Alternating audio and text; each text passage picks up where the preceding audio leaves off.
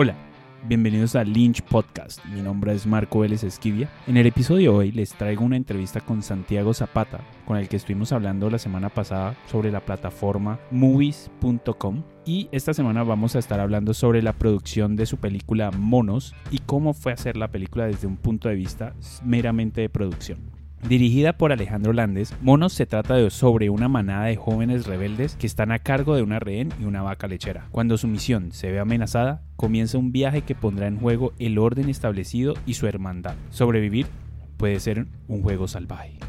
Monos se ha ganado una serie de premios internacionales como el premio del jurado en Sundance y el premio del público en el Festival de Cine de Cartagena, entre muchos, muchos premios más. Representó a Colombia en la selección de los Óscares y los Goya. Escuchemos su tráiler y pasemos a la entrevista con Santiago Zapata.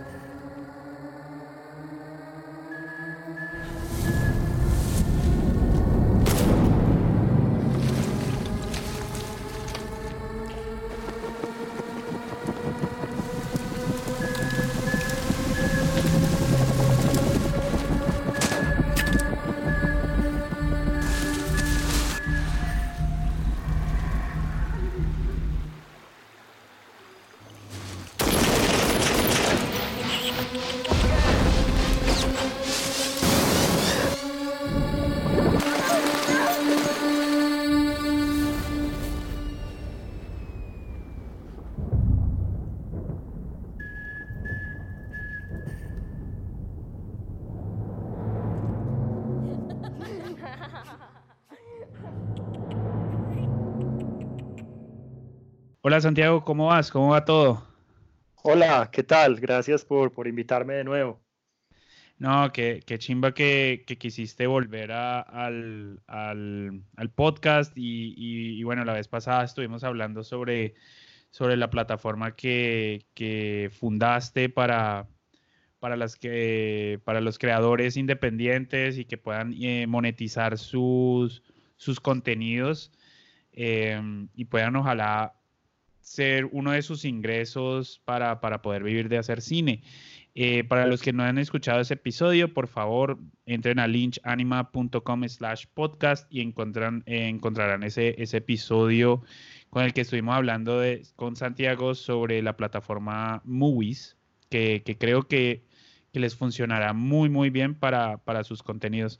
Y en esta ocasión tenemos a Santiago, que además de ser emprendedor digital, también es, es productor de cine y una de sus películas, eh, de sus últimas películas es Monos, que, que, creo que todos conocemos y si no has conocido, pues estás debajo de una roca. Eh, entonces, pues queremos hablar de Santiago, de cómo fue el proceso de, de, hacer Monos. Y, pero antes de eso, antes de llegar y hablar de la peli, pues Santiago, cuéntanos quiénes sos vos y, y cómo llegaste a este mundo de hacer cine. Bueno, pues eh, empecemos como de adelante hacia atrás. Monos es mi tercer largometraje como productor. Eh, el primero fue una película que se llamó City of Dead Men. Era una película de terror protagonizada por Diego Boneta, que es ahora Luis Miguel en Netflix, y Jackson Rathbone, que es uno de los vampiros de la gigantesca franquicia de Crepúsculo. Uh -huh. eh, posteriormente hice The Boy, que es un thriller que hice para la compañía de Elijah Wood, Spectre Vision. Uh -huh. Y después de esto estuve escribiendo y produciendo comerciales y videos musicales por alrededor de un año hasta que, hasta que hice Monos. En realidad, eh, pues yo estudié negocios internacionales y ejercí como en ese mundo corporativo por un buen tiempo. Uh -huh. Y en, en algún momento llegué a la realización de que no quería llegar a mis 30 o 40 años y seguir dedicando mi vida a algo que no me apasionaba. Así que renuncié a mi trabajo, vendí todo y con mis pocos ahorros me fui a vivir a Francia. estando en Francia me prometí a mí mismo que, que no iba a volver a Colombia hasta tener claro el camino que quería tomar. Entonces empecé lavando platos en restaurantes, sirviendo tragos en bares, entregando volantes, haciendo cualquier cosa que me permitiera viajar un poquito y conocer un poco, pues, mientras estaba por allá. Y durante esos viajes empecé a ir mucho a cine y me, me, como que me concienticé de que contar historias había sido mi pasión toda la vida. Pero como muchos colombianos o muchos jóvenes de mi generación, simplemente había descartado casi inconscientemente la oportunidad de dedicarme a algo como el cine o al arte en general. Luego, cuando volví a Colombia, ya tenía claro que me quería dedicar a escribir y o a hacer cine. Ya eso sabía, pues tenía muy claro eso. Entonces un día estaba, fui a visitar a un amigo que no veía desde que me había ido hace un año de viaje y daba la casualidad que el man estaba trabajando en una producción. Y ahí conocí al director, hablamos un poquito de cine, el tipo me ofreció trabajo como su asistente personal. Yo pues no tenía nada que hacer, acababa de llegar, no tenía ahorros, no tenía trabajo. Así que le, acepté la propuesta y ya nunca más miré atrás. Y de eso ya van siete, ocho años más o menos que estoy dedicado a, a hacer cine. No, qué chimba. Y, y, y, me río un poquito y no conocía la historia, la verdad, no, no conocía como lo, lo que habías hecho, pero se parece mucho a, a, a, mi, a, digamos que a mi proceso de cómo llegué al cine, aunque siempre he estado muy enamorado del cine y eh, desde pequeño y, y, todo eso, yo no estudié cine al, al, principio en la universidad, estudié ingeniería industrial y me gradué y todo, y también como vos trabajé un rato como ingeniero. Y, eh, y luego me fui con los pocos ahorros que tenía y eso, me fui para Nueva York a estudiar cine. Ah, no te creo, súper parecida a la historia. Ajá, y luego me gané una beca para estudiar en Francia, entonces también sé que también terminé haciendo mi maestría en dirección, terminé haciéndolo en Francia para después regresar a, a, Colombia. Entonces fue muy chistoso escuchar como muy parecido, porque en Francia, por ejemplo, gracias a, no sé si tenías la tarjeta esa que uno paga como una mensualidad al mes y uno pasa yendo a cine como un berraco. Claro. Eh, yo no yo no tenía televisor en, en, en, Francia, entonces lo que hacía era en las noches me pasaba viendo una o dos películas en cine. Buenísimo. Eh, no, qué, qué, cool, qué cool que tenemos como un, un, camino muy parecido, me pareció chistoso. Y pues, güey, yo soy muy fan de, de la empresa de, de la Wood, que es Spectre Vision, eh, porque me gusta mucho lo que ellos hacen, como esas películas como thriller, horror. Eh, son un poquito como quirky también. Sí, sí, sí. Eh, y siempre son como en el modelo de negocio de ellos, que es hacerlas muy, ser muy diferentes y hacerlas a, no tampoco súper bajo costo, pero hacerlos a un, a un precio bastante razonable. Entonces, ¿cómo fue que llegaste a trabajar con ellos en, The Boy y, y, cómo fue esa experiencia con ellos? Pues recuerdo que Elijah y sus socios estaban interesados en rodar la segunda película de lo que en ese momento era una nueva compañía, que era Spectre Vision. La uh -huh. primera, si no estoy mal, se llamó Curis y era, era, una comedia zombie, que creo que en este momento está en Netflix. Ok. Y esta película se llamaba The Boy y se supone, o se suponía en ese momento, que era una trilogía acerca uh -huh. de cómo se desarrolla la mente de un niño que termina siendo un asesino en serie. Ajá. Uh -huh. El tema era que la historia sucedía en un motel de carretera en el desierto de Colorado en los años 80. Uf, Entonces, junto con Alejo Arango, que ahora es el CEO de Movies.com, uh -huh. eh, se, se, nos ocurrió, ¿por qué no construimos ese motel desde cero en Santa Fe, Antioquia, y rodamos el, la película allí? Pues el paisaje es bastante similar. Sí. Y esto, esto de, junto con el beneficio de la ley de cine colombiana, era pues súper super atractivo para la película de, de Laia, pues la diferencia de presupuesto en ese momento entre rodarla en Colombia o en cualquier otro lado del mundo era gigantesca. Entonces nos fuimos adelante con esa locura y estuvimos viviendo en Santa Fe, Antioquia, que es un pueblo antioqueño, obviamente, uh -huh. eh, eh, junto con todo el, el, el, el, cast y el crew de esta película. Eh, el ella nos visitó como más o menos un mes de los tres meses que estuvimos allá y, y su, pues, fue muy, como muy interesante tenerlo en set y ver cómo, cómo aportaba como productor, porque él, participa como productor en estas películas. Y nada, una, experiencia súper bacana. No, eh, qué cool. No, sí, sí, conozco Santa Fe Antioquia. He estado ahí un par de veces con el laboratorio de guion que organiza Cinefilia. Ah, claro. Eh, he estado ahí un par de veces y creo que también estuve una vez en un festival que hacen como eh, fin de año, creo que es. El... Así es, no sé si todavía lo hagan, pero sí, era como una vez al año el Festival de, Santa Fe de Antioquia, muy bacano, ah. que era creo que también como incentivado o, protagonizado mucho por Víctor Gaviria. Entonces yo estuve, eh, también estuve con ese festival, con un, creo que fue un corto o un par de cortos ya, no me acuerdo, pero sé que no pude ir al festival porque es como a fin de año.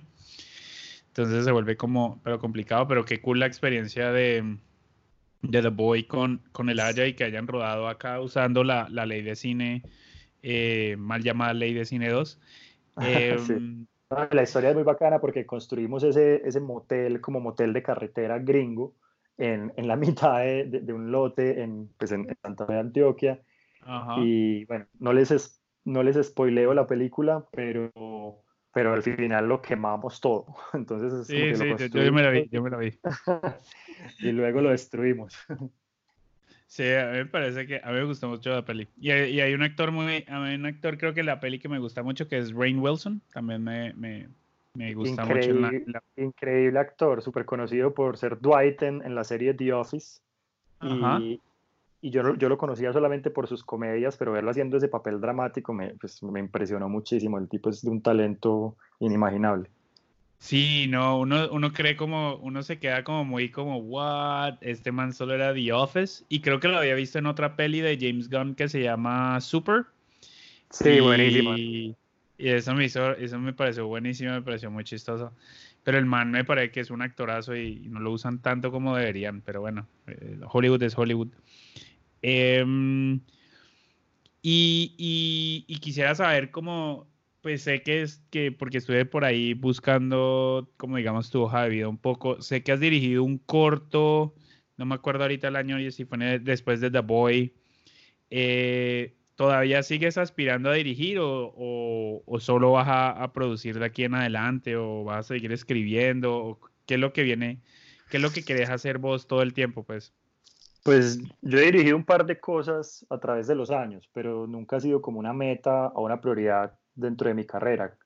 Codirigí un fashion film con un amigo de puro desparche y el corto terminó recorriendo el, recorriendo el mundo y ganándose los premios más importantes del mundo como de, la moda en video. Eh, y más recientemente dirigí el video de todo el concierto sinfónico de una agrupación de hip hop que se llama Cru Peligrosos, que son de Medellín inclusive ya está disponible en movies.com ese, ese, concierto para que lo puedan ver. Y ahora ando dirigiendo una serie web para un amigo chef que sale mucho por ahí en televisión. A mí en general, pues en realidad lo que me gusta es hacer cine, colaborar con un proceso, en un proceso de creación de, de contar historias, contarla de la manera que, que, considere más interesante. No, no, no tengo como una aspiración específica de ser director o productor o escritor, sino colaborar en el proceso de contar la historia de la mejor manera posible. Ah, qué chimba, qué chimba eso, la verdad.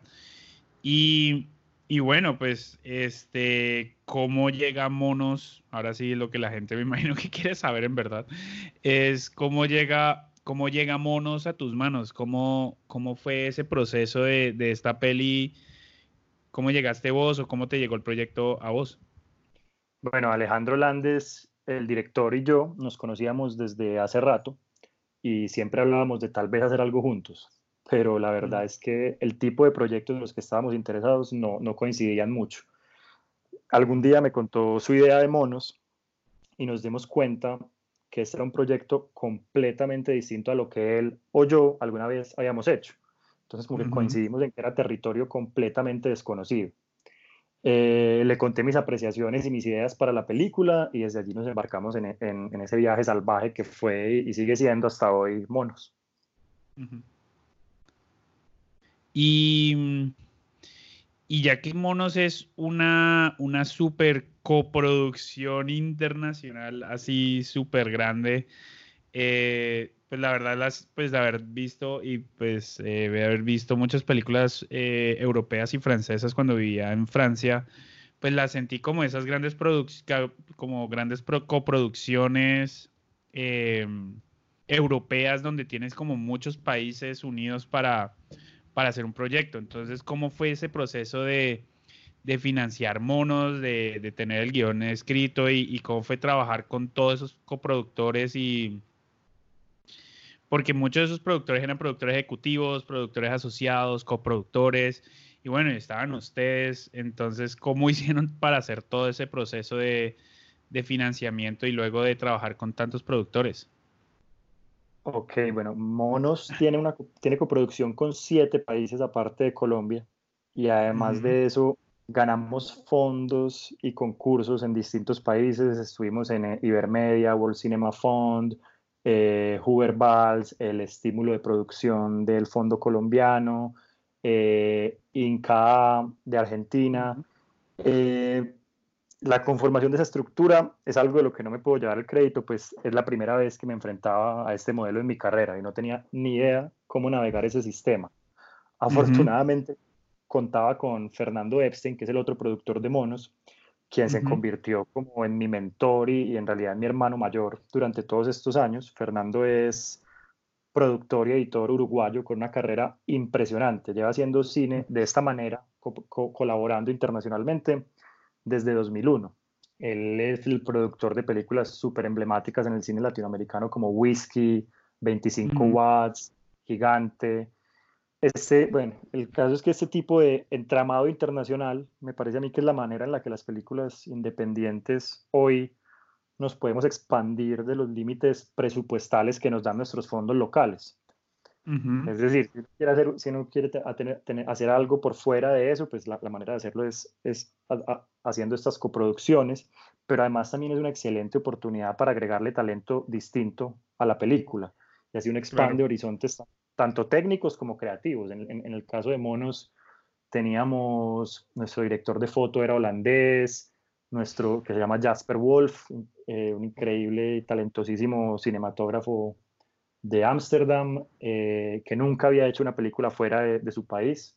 Monos fue la primera como para dar ese, ese paso internacional. Nuestro sonido directo lo hizo Javier Farina, quien fue el sonidista argentino de Relatos Salvajes.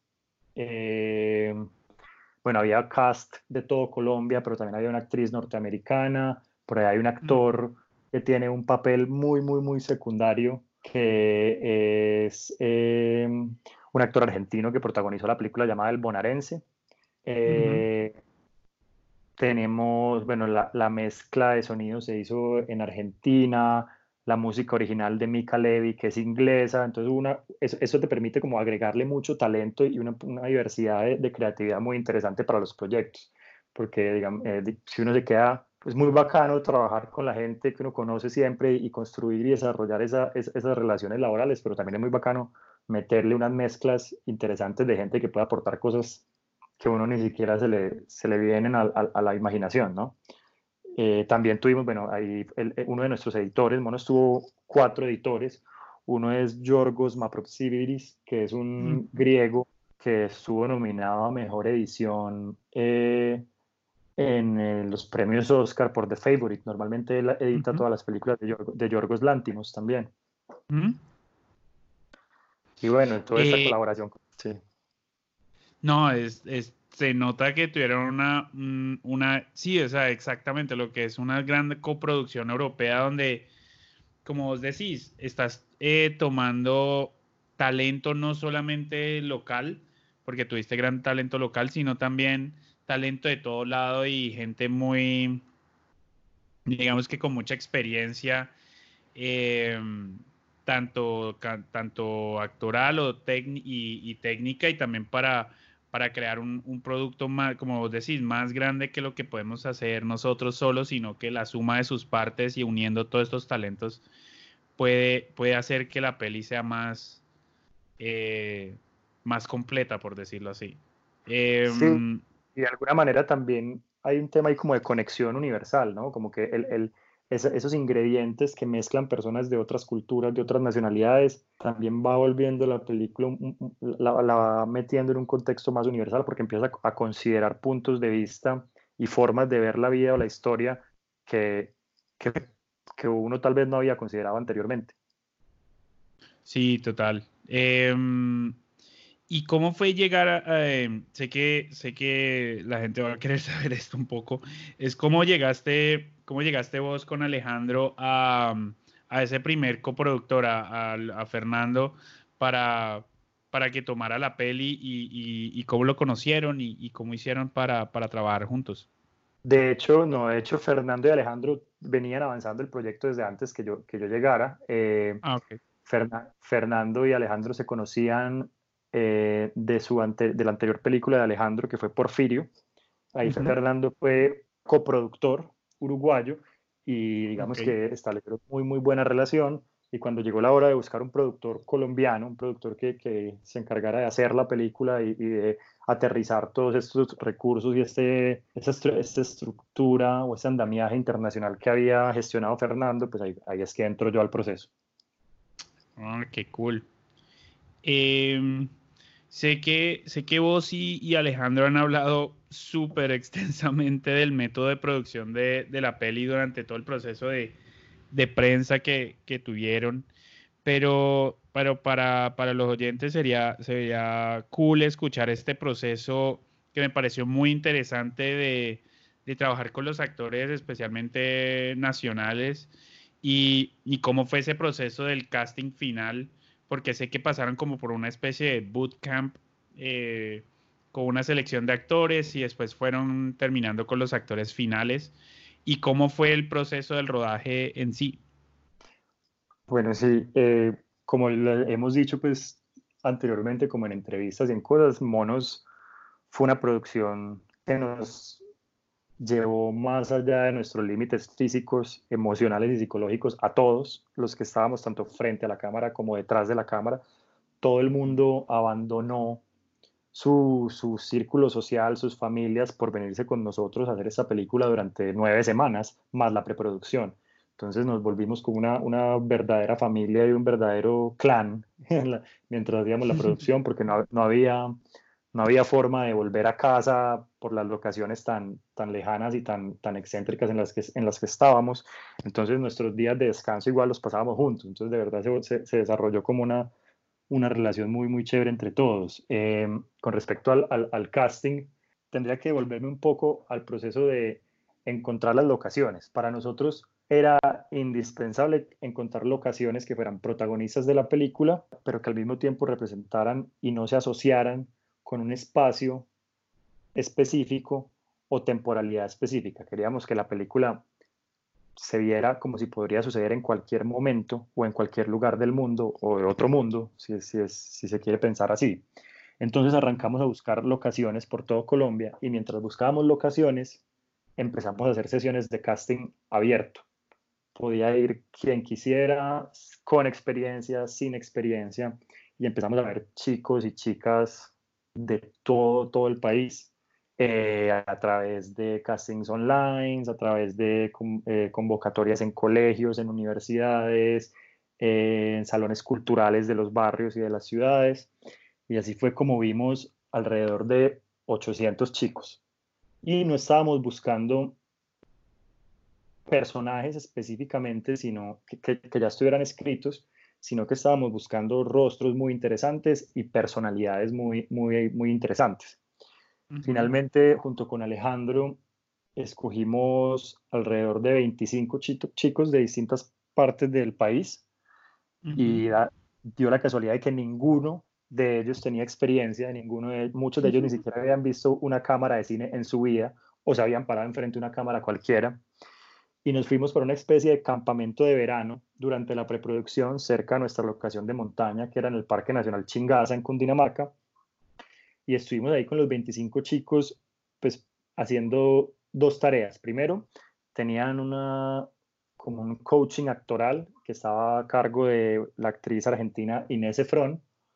Y por la tarde hacían entrenamiento físico y militar al mando de Wilson Salazar, quien es el personaje del mensajero en la película, que fue un guerrillero real que se fugó hace muchos años de las, de las filas de la guerrilla y de hecho entrenaba guerrilleros en, en, cuando, cuando, cuando estaba allí. Entonces queríamos darle como esa, ese, esa preparación para que se vieran como un ejército clandestino real. Entonces Wilson los preparaba físicamente, les enseñaba a formar, les enseñaba todo, el, todo este tema.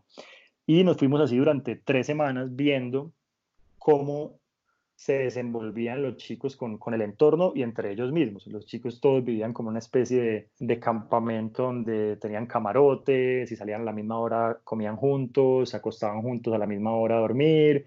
Entonces empezaron como a, a, convivir entre ellos y entonces empezamos a ver las distintas dinámicas que aparecían.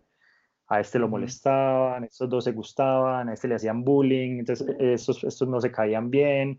Y eso fue muy interesante porque fue alimentando mucho la, la, el desarrollo de los personajes para Alejandro y para Alexis, quienes eran los escritores, quienes son los escritores del guion. Y finalmente decidimos quedarnos con ocho, y esos ocho son los, los, monos que vemos hoy en día en la película. Claro. Eh, me imagino, o sea, con todo este proceso y, y, ya uno sabiendo que sea estés en la montaña o estés en un estudio, pues en un rodaje pasa de, todo pero, pero creo que, que, en las condiciones en las que ustedes estaban, pues es todavía un grado de dificultad mayor. Entonces vos como productor, eh, no sé si tuviste algún día donde dijiste, eh, Marica, esto está realmente duro, no estamos logrando, no sé, el día o, no está yendo tan fluido como esperábamos. No sé, hubo días de esa manera como en todo rodaje donde, uno se está peleando eh, contra el tiempo, contra la, no sé, la topografía en tu caso. Y, bueno, y cómo fue ese proceso también de filmar tan arriba como, como es en pedazos de pingasa y, y cómo, cómo puedes respirar allá arriba. Claro, como dices, cada día traía su reto, pues, eso pasa en cualquier producción, pero en esas condiciones climáticas tan extremas, pues mm, se me ocurren muchísimas pues me acuerdo de muchísimas historias, por lo menos en, en la montaña, por ejemplo, bueno, la, son casi 4.000 metros o 3.500 metros sobre el nivel del mar, entonces el oxígeno es un tema complejo, entonces uno cada día tenía alguien que le daba soroche y tenía que recostarse y per cada día teníamos una baja distinta del, del equipo de, de, trabajo, lo cual complicaba mucho las cosas, pero además el clima allá en el páramo cambia de una manera abrupta en dos minutos. Tú puedes estar filmando una escena en la que tienes completa visibilidad y de un momento a otro llega la nube o una tormenta y no se ve absolutamente nada. Hay vientos que se llevaban las carpas, se llevaban las, las, los, las luces, eran unos vientos súper fuertes, súper violentos. Y bueno, eso pasaba también mucho. Eh, en la selva, en la selva, en la selva lo más, lo más interesante y los retos más grandes eran que era una selva completamente inhóspita, ahí solamente vivían em, familias de mineros artesanales, porque era la orilla de un río que se llama el río Samaná en Antioquia, que, que tiene oro, pero aparte de eso, era completamente inhóspita y uno, y uno siente de alguna manera al, al, medio ambiente, a la naturaleza, diciéndote todos los días y cada día más fuerte que no perteneces allí. Entonces cada día pasaba algo más impresionante. Recuerdo dos cosas en particular. Una vez em, Alejandro, el director, sufrió una intoxicación y lo teníamos que evacuar del, del, área en helicóptero, pero estaba cayendo una tormenta y el helicóptero no podía descender a recogerlo. Eh, entonces nos tocó sacarlo en una, en, en una camilla, eh, digamos, hechiza por la montaña, por un lugar donde no se podía ir, donde no, había camino, pero por, el, por la emergencia y por, el, por la urgencia del tema nos tocó entre ocho personas sacarlo y llamar. Allí abajo en la selva no teníamos electricidad, no teníamos refrigeración, no teníamos señal de celular, solamente la única comunicación con el mundo exterior era a través de un teléfono satelital que tenía yo. Nos tocó llamar por el teléfono que se acercara a la ambulancia lo más posible al, al, a la montaña para, la montaña de la, de la selva para, para poder sacarlo después de tres horas de, de, llevarlo, que lo, que lo recibieran allí.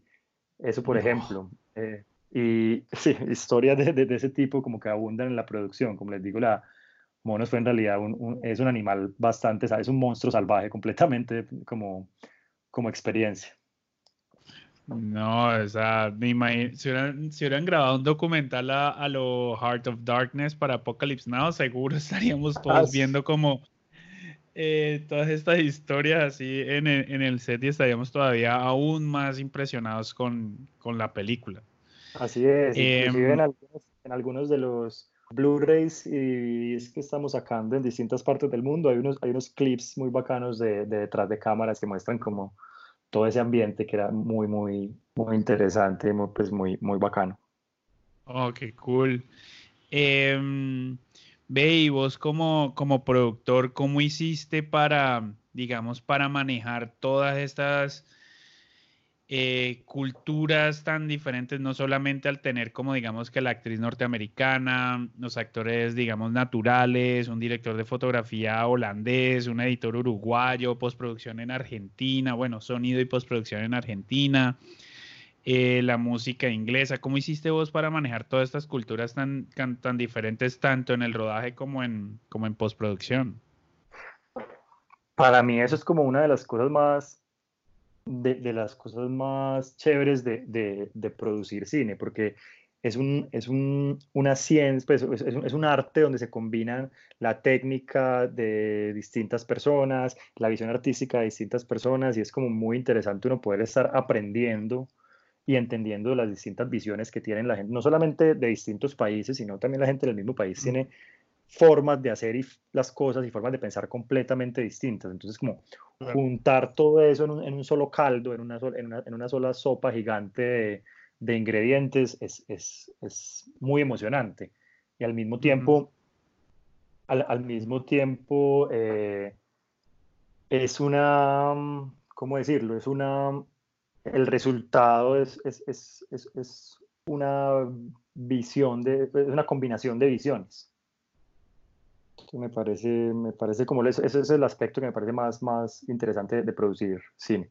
La combinación de cosas sin, sin, importar que sean de, de otro país o, o, simplemente visiones distintas y técnicas distintas de hacer las cosas. Sí, claro, traer toda esta gente para convencer a toda esta gente de, de, backgrounds diferentes, de culturas diferentes, de hacer, cos, de hacer las cosas de una manera diferente, traerlos todos para, para decirlo de cierta manera y, teniendo como referencia a la peli, como ir a, a conquistar esa montaña, por decirlo de esa por decirlo de cierta, convencer a todo el mundo para que con, conquiste esa, esa montaña. Así es, y lo más bonito de todo es que una vez la gente se conecta con la película, como que hay una, hay una sensación comunal o comunitaria de que se está haciendo, se está trabajando en algo especial, como que todo, entonces eso, era, eso es muy bacano porque una, vez la gente como que se alinea con esa visión, dan lo mejor de sí mucho más, entonces es muy interesante. Sí, total, totalmente de acuerdo. Y, y, bueno, y teniendo como el proceso ya con la peli terminada de rodaje, ¿cómo fue el proceso durante, durante la postproducción? Sé que tenían una postproducción en diferentes países, ¿Qué tan involucrado estuviste? ¿Qué tan involucrado estuvo Alejandro en estar moviéndose entre países y, ese proceso de, post?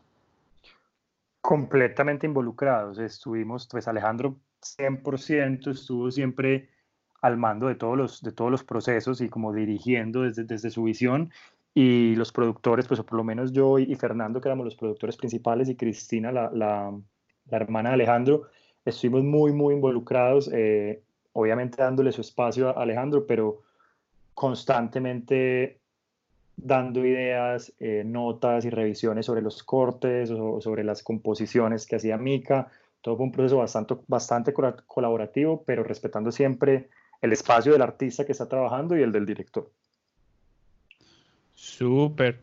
Eh, pues ya que acabas de nombrar a Mika, eh, pues Under the Skin es como mi película favorita de la, de la década que acaba de pasar. Eh, y ella hizo la música pues para esa peli. Eh, ¿Cómo hicieron para tenerla, para, para que hiciera la música para monos? ¿Cómo hicieron para, para lograr que ella tuviera alrededor, pues según lo que recuerdo de la peli, ella tiene, hay como unos 20 a media hora, diría que es música de, de ella. No sé cómo hicieron para tenerla, como tenerla ella en, involucrada en el proceso de la peli. Así es, la película, toda la música de la película es de, es de Mika, pero lo interesante es que la película, la película solo tiene más o menos 22 minutos de música. Es, es bastante, bastante minimal la forma en la que compuso todo el, toda la orquestación. Eh, desde que empezamos con la idea, Alejandro quería tener a Mika. Yo era también súper fanático de su trabajo, me parece una artista pues súper ecléctica, desde lo que hace con Mikachu and the Shapes, o su, y su trabajo como, como, artista independiente pues musical, o como lo que ha hecho para distintas películas, en este caso Under the Skin, nos encantaba su trabajo y empezamos a buscarla, a ver cómo podíamos dar con ella para mostrarle y nos fue imposible en, en, en preproducción y en desarrollo de la película, nos fue imposible conectar con ella. Entonces hicimos la película sin pensar en la música y finalmente cuando llegamos a postproducción logramos conectarnos con ella y logramos mostrarle un primer corte de la película. Lo más curioso es que nos dijo, nos respondió que le encantaba el corte, pero que ella creía que la película funcionaba mejor sin música. Entonces nosotros, bueno, tocó un poco de convencimiento y finalmente Alejandro se fue a trabajar con ella y hizo una, una, un score, una orquestación increíble con, con una combinación de sonidos que uno puede, que son sonidos muy naturales, pero al mismo tiempo como algo que podría salir como de un club de música electrónica en, en Berlín, como con todas esas influencias, pero también como con una estructura clásica, todas esas influencias que tiene ella como, como artista se ven, se ven ahí muy, muy caracterizadas. Es muy, es muy interesante también ver en la película cómo cada personaje tiene, o cada situación, tiene un leitmotiv que aparece durante toda la película. Cada vez que aparece, por ejemplo, el mensajero o la, la, sensación de que la organización o la autoridad está presente, hay un silbido específico y cada vez que aparece que hay un momento de esparcimiento para los chicos disfrutar de, de lo que son, de ser chicos y de vivir su vida como adolescentes, hay también unos sonidos muy específicos que son recurrentes. Entonces ella se armó como de esta manera, como toda la historia musical. Y es definitivamente uno, un protagonista adicional de, la película, como también es el diseño de sonido, que sí lo, ese hicimos con Lena Skenazi, que es una argentina mexicana increíble también. Sí, a mí me pareció que el diseño de, de, sonido estuvo, estuvo, no sé cuál es la palabra, no sé cuál es la palabra, pero para decirle, pues, creo que pone la película en, en en otro nivel. Em, me parece que el sonido, el sonido de la peli, tanto la música de, de Mika, obviamente, que hace un, gran aporte. Siento que el diseño de, sonido de la peli hace, complementa mucho em, el trabajo visual y, de las actuaciones de los actores. Creo que le da otro, no sé, es como otra capa más allá dentro de lo que, lo que la peli, lo que la peli logra. Em, y bueno, y cuando terminaron el proceso, bueno, cuando estaban terminando el proceso de, postproducción, em, ¿cómo, empezó el, digamos que trabajando con, entre todos los productores para saber cuál era la mejor, bueno, cuáles festivales apuntarles, cuál era la estrategia que tenían en, un principio y, cómo se fue desarrollando esa, esa, esa estrategia? Bueno, la película eh, tenía un agente de ventas desde, desde la preproducción, un agente de ventas francés que se llama Lepac, que estaba muy, muy interesado en, en, ayudarnos a, a, llevarla a tantos territorios fuera posible a través de, de selección en festivales. Y la primera gran noticia que tuvimos fue la invitación a, a Sundance para hacer el estreno internacional, donde, donde pudimos, digamos, primero que todo Sundance es para mí era el un sueño como cineasta independiente llevar una película allí, lanzar allí y tuve la oportunidad de llevarla y, vivir la experiencia de la que uno ha leído o ha escuchado en documentales de los teatros, la nieve, la gente reunida toda alrededor de la misma causa que es ver películas independientes de todo el mundo, conversar con distintos cineastas. Por ejemplo, un día me monté en el bus para recoger la escarapela y en el bus estaba la directora de Paris is Burning, y me habló de mi película y que tenía muchas ganas de verla, ese tipo de experiencias surreales que uno solamente ha escuchado de ellas. Tuvimos la, la oportunidad de, de vivirlas y, y, al mismo tiempo nos pasó em, que hicimos el estreno y luego normalmente después del estreno uno va y celebra con su equipo de trabajo, como bueno, ya dimos el primer paso y inmediatamente empezaron a llegar las llamadas de los interesados en, en, comprar los derechos norteamericanos y entonces uno está con la emoción de haber estrenado, pero la emoción adicional de que te están llamando ya porque inmediatamente hubo interés. Y sí, como para mí era muy chistoso porque era como esas historias que uno ha visto a, los productores que admira contar y, estar viviendo eso. Entonces fue, fue demasiado, demasiado emocionante y me siento súper agradecido por haber tenido la, la experiencia. Sí, porque pues creo que, que muchos de nosotros hemos, hemos crecido con esas historias de, especialmente como de los principios de los noventas, como cuando iban a Sundance y compraban, bueno, todavía sigue pasando a, a día de hoy, pero digamos que iban en los noventas y compraban, eh, salía Slacker de Richard Linklater o salía Clerks de Kevin Smith. Exacto, toda la no especialmente uno escuchaba la historia de Kevin Smith. Total, en esos conversatorios larguísimos que hace él. Ajá. no.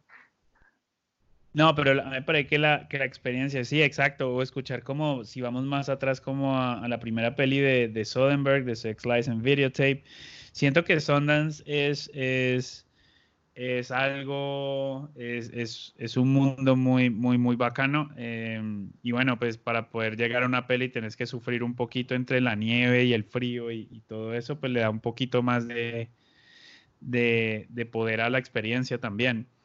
Y, y cómo fue ese proceso de, de mirar las, las, ofertas que comenzaron a llegar? ¿Cómo llegó Neon a a ser partners de ustedes, a ser distribuidores de ustedes para, el territorio norteamericano? Bueno, pues analizamos como las ofertas que nos empezaron a, llegar esa, esa, misma noche y, y, lo más interesante era eh, estar con un distribuidor que uno sintiera que, que, le iba a dar el trato que uno quisiera darle a la película, ¿no? Entonces, admirábamos mucho el trabajo de Neon. Eh, pero al mismo tiempo también estaban interesados Participant Media, quienes tenían mucha experiencia en el tema de películas extranjeras para mercado norteamericano. Entonces, finalmente los derechos de Estados Unidos los compartieron las dos, las dos, las dos distribuidoras, tanto Neon como, como Participant Media, que Participant Media distribuyó Roma, Una Mujer Fantástica y todas esas películas que surgieron de la, pues hicieron carrera con esta distribución para eventualmente ganarse los el premio Oscar a Mejor Película Internacional. Claro.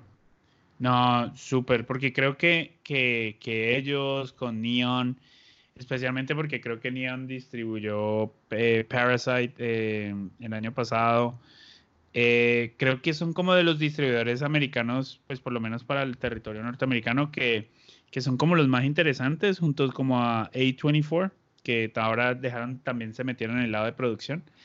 Y, creo que están como distribuyendo, encontrando pelis como monos, pelis de, del mundo entero y bueno, también norteamericanas, em, que saben cómo encontrar su público, como que encuentran de una forma muy inteligente y sin estar bombardeando, bueno, y sin presupuestos de marketing tan altos, para, para encontrar el público, que es como el público verdadero de, de cada, esas, de cada peli. Así es, y para, para nosotros también era un poco entrar a un mundo desconocido. Nunca habíamos tenido una distribuidora de esas como independientes, pero con un gusto tan ecléctico, casi como boutiques de, de, de, películas de muy alto valor artístico y, y, al mismo tiempo comercial. Ese equilibrio que es tan difícil navegar en, en, en el cine hoy en día, eh, para nosotros fue sí, un aprendizaje gigantesco también. No, que, cool la, la, experiencia. Y bueno, pues ya para como para cerrar, para cerrar esta, esta charla que tenemos, como has dicho ya antes, pues en términos personales la experiencia de Monos ha sido, ha sido increíble para, para vos. Pero me gustaría, me gustaría saber para, para vos en términos de productor, ya que digamos que el furor y la emoción de la peli se ha calmado ya un, un poco, aunque todavía le estás trabajando al, a la distribución, eso no creo que nunca se acaba en cierta manera.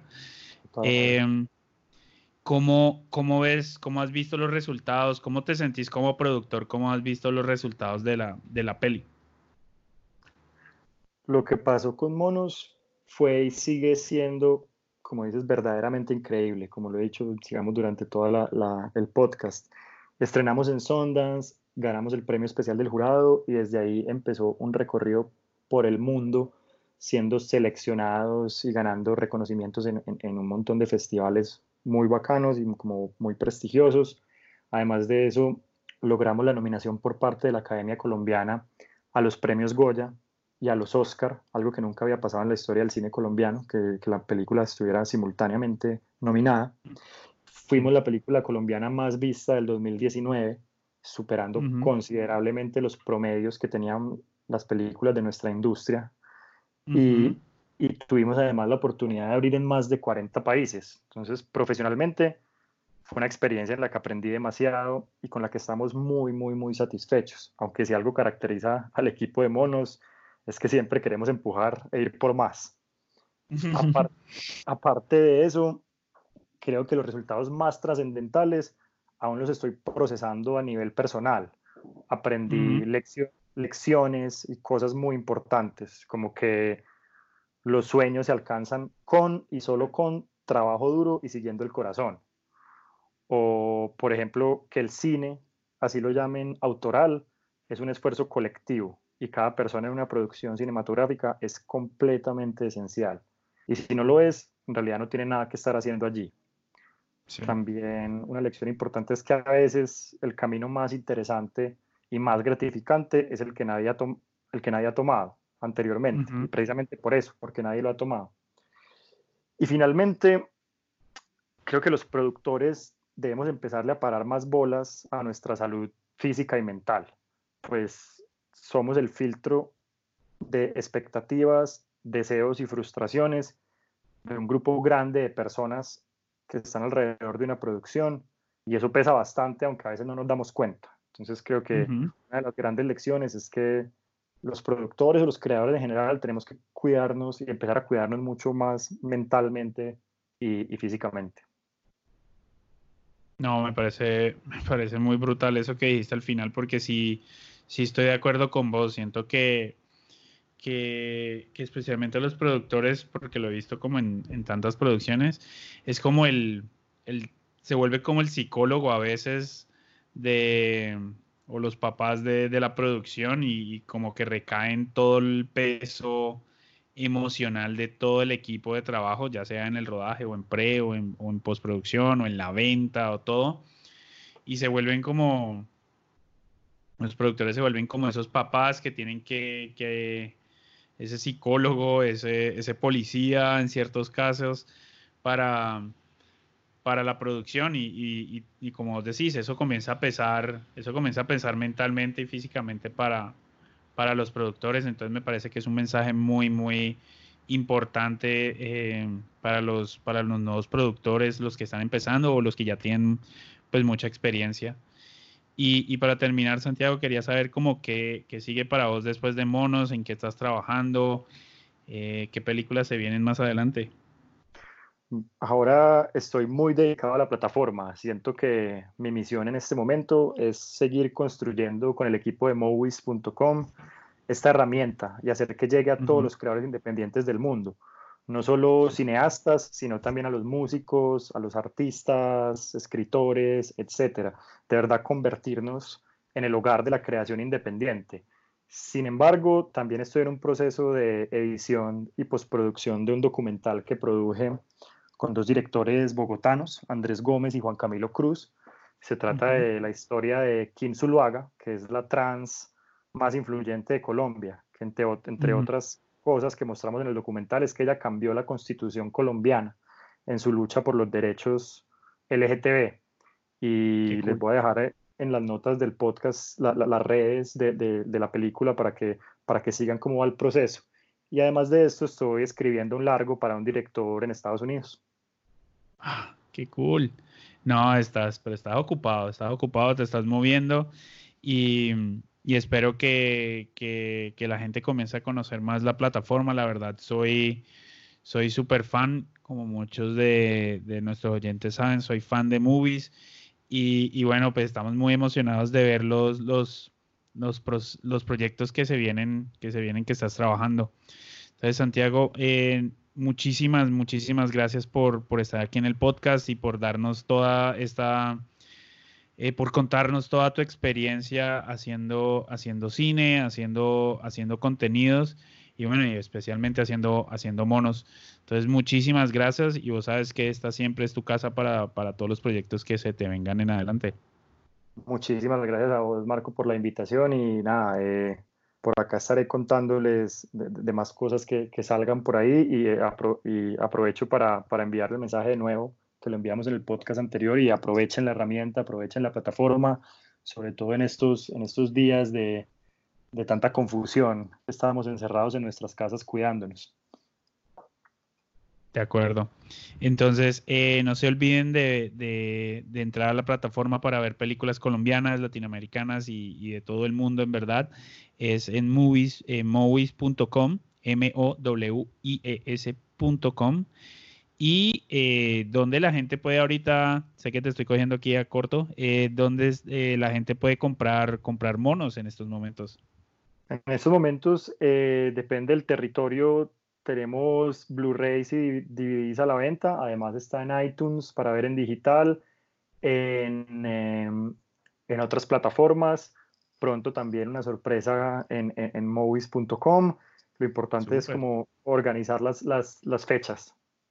Ah, no, qué chévere. Esperemos que, salga pronto en, movies.com para, para verla y si no, si no quieren volverla a ver o no la han visto, pues ya saben dónde la pueden, pueden buscar. Eh, Santiago, muchísimas gracias por estar con nosotros y, y esperemos que podamos hablar pronto otra vez con otro proyecto.